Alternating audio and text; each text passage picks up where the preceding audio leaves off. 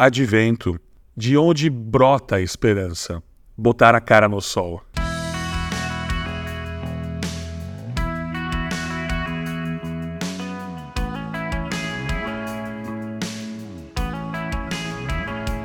Não é curioso e assustadoramente belo como o mais radical ato de vitória da narrativa bíblica se dá na simplicidade vulnerável e visceral de um nascimento?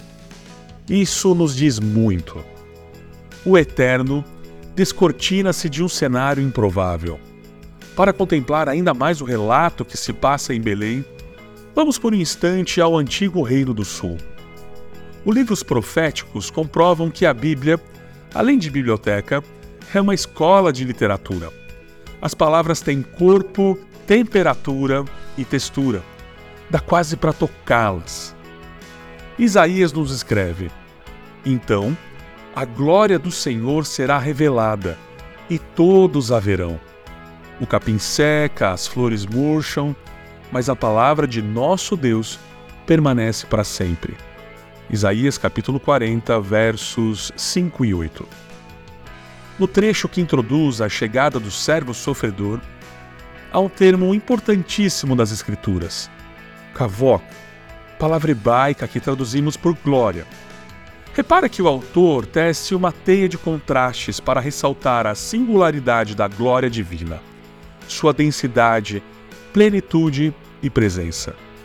Adiante, Isaías nos escreve: Você não precisará do brilho do sol durante o dia, nem da claridade da lua durante a noite, pois o Senhor será sua luz eterna, seu Deus será sua glória. Isaías capítulo 60, verso 19. Aqui, Glória é sinônimo de luz, luz perene, permanente. Como bem nota o teólogo Tadeusz Williams, para os escritores bíblicos, Deus não era uma distante ideia oscilante, mas uma pessoa bastante real, luminosa, radiante. Toda a cena, nada glamurosa, mas veementemente gloriosa, lá de Belém, testemunha isso.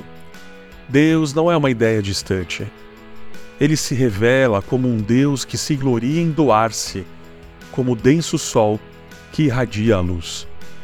Luz tão real quando nos atravessa a beira do mar no verão, sabe? Como o calor tátil do Natal nos trópicos. Luz que invade e desmancha as trevas de um cosmo caído e de corações quebrados. A irresistível resposta à boa nova da encarnação é essa expor-se através de um caminhar diário com Ele aos raios da glória de Deus.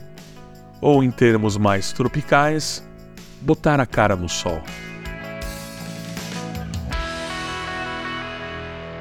Você ouviu o podcast da Igreja Evangélica Livre em Valinhos. Todos os dias, uma mensagem para abençoar a sua vida. Acesse www.ielve.org.br ou procure por IEL Valinhos nas redes sociais.